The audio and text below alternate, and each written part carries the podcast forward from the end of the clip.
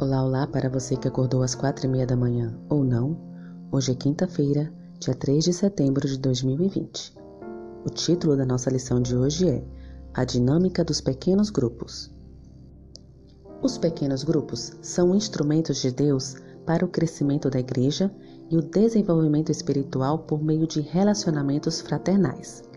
Inicialmente, muitos se sentem mais à vontade em um pequeno grupo do que em um culto tradicional na igreja.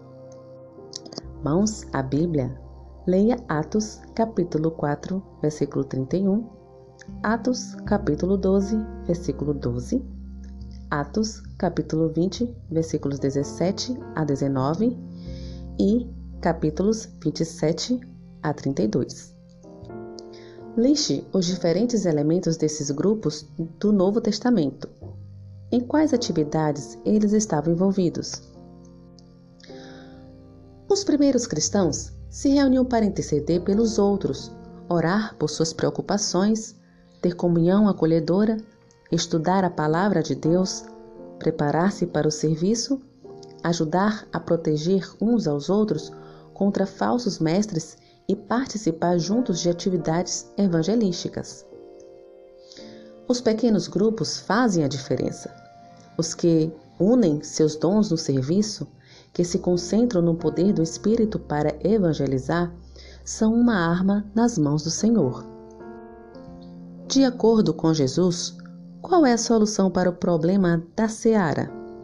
Leia Mateus, capítulo 9, versículos 37 e 38. Os discípulos viram poucas possibilidades para o progresso do Evangelho mas Jesus viu muitas oportunidades. Ele compartilhou as boas novas de que a seara, na verdade, é grande, mas apontou o problema. Os trabalhadores são poucos. A solução é orar ao Senhor da seara que mande trabalhadores para sua seara. Os pequenos grupos são uma resposta à oração de Cristo e aumentam exponencialmente o número de trabalhadores em sua seara. O foco de todo pequeno grupo eficaz é o testemunho e o serviço. O ministério de pequenos grupos logo desaparecerá se o seu foco for interno e não externo. Se o pequeno grupo se tornar egoísta e pouco mais que uma reunião de discussão, falhará em seu propósito e perderá a razão vital de sua existência.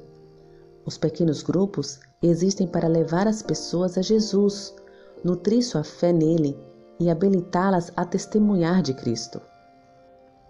Talvez Deus esteja chamando você para iniciar um pequeno grupo em sua casa. Por que não começar a orar sobre isso? Tenha uma experiência espiritual gratificante. Que o Senhor te abençoe. Um bom dia.